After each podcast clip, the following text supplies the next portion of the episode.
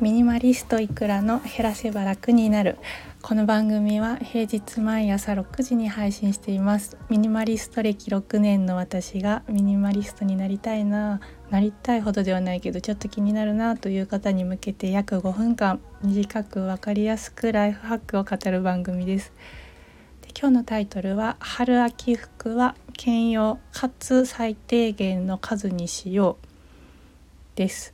第3回の放送で少ない服を全てヘビロテするコツ5つについて話しました。でそこで話したコツの中の5つ目最後が今日のタイトルとつながっています。春秋物は多く買わないというコツにしました。で今日はこのコツを深掘りする回です。で春秋服は兼用かつ最低限の数にしようということでこれ理由はですね一つです。日本の春と秋は短いからです、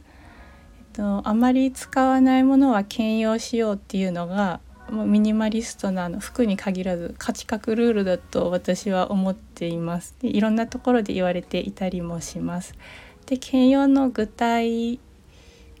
あ違いますね。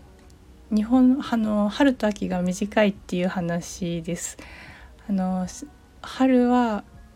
冷静に考えると4月だけなんですよね日本は。で3月まだ寒いですし5月はゴールデンウィーク半袖で過ごすっていうことも結構多いと思います。で秋も11月だけだなと私は思ってます。9月はまだまだ暑いですしあと私の前の職場ではクールビズは10月末までの期間でした。ということで、えっと、11月になるとやっと秋だなと思います。で12月に入ると一気に寒くなってこうダウンジャケット着たりしてます。ということで春秋は1ヶ月ずつしかないというところ、えーと、とお分かりいただけるかなと思います。で実際春と秋のを兼用できるおすすめってどんな服っていうところです。えっとおすすめは季節感がないっていう条件ですね。具体的には素材はコットンとかポリエステルで厚さは厚すぎず薄すぎずで具体的なアイテムで言うと上ならその今言った条件を満たしたシャツとかカットソーでアウターならやっぱりトレンチが季節感ないですよね。で下ならセンタープレスのチノパンツとか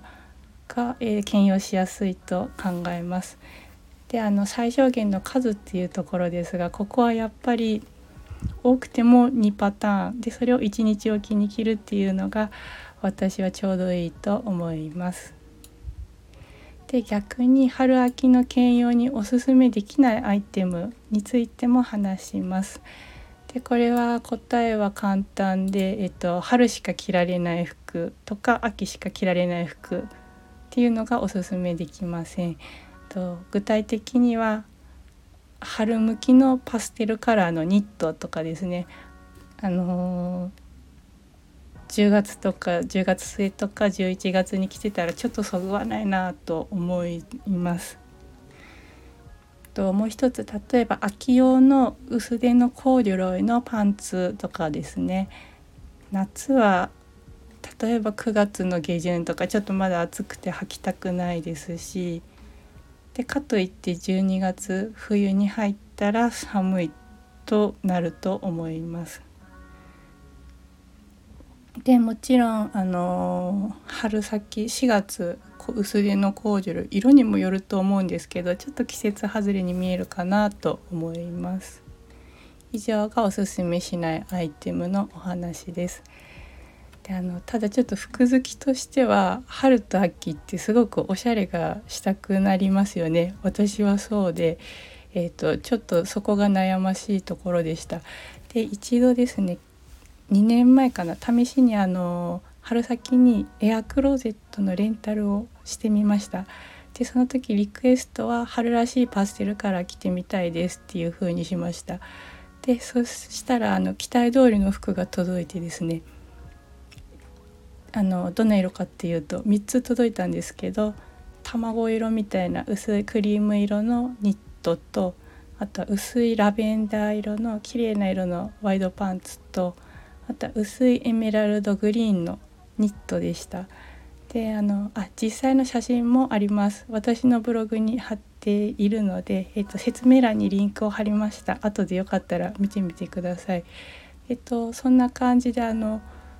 エアクローゼットとかレンタルサービス試すっていうのも一つありだと思います。あの服を増やさずにでも一時のそのおしゃれしたいっていう欲も満たせるので一度はやってみてもいいと思います。初回安かったりもするので。はい。